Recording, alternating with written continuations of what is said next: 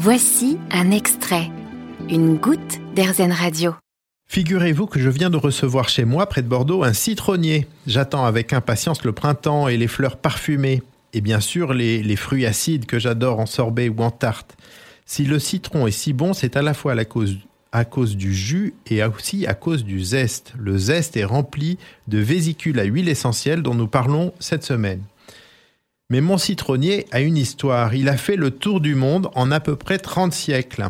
Sur les pentes de l'Himalaya, aux confins de l'Inde et de la Chine, poussaient ses ancêtres, des cédratiers, arbres au feuillage odorant et aux fruits relativement peu attractifs, avec une grosse écorce, peu de jus et beaucoup de gros pépins.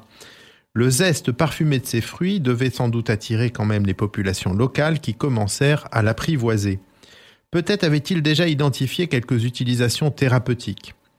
Son premier voyage par les routes de la soie fut pour la Perse, qui lui a donné son nom de Limone.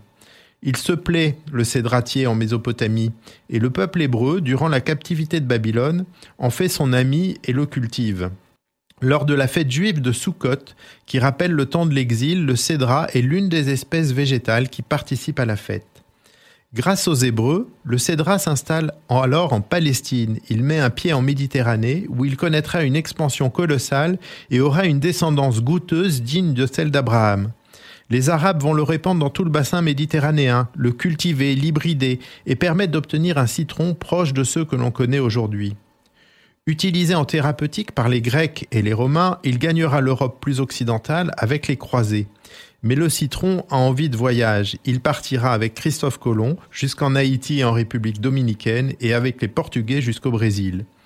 Il reste encore la partie continentale de l'Amérique du Nord à conquérir et ce sera fait au XVe siècle avec son implantation en Floride où il se plaît toujours. Le mien vient d'une pépinière spécialisée, mais il porte en lui toute cette histoire.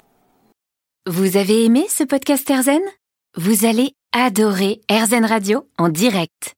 Pour nous écouter, téléchargez l'appli Erzen ou rendez-vous sur erzen.fr.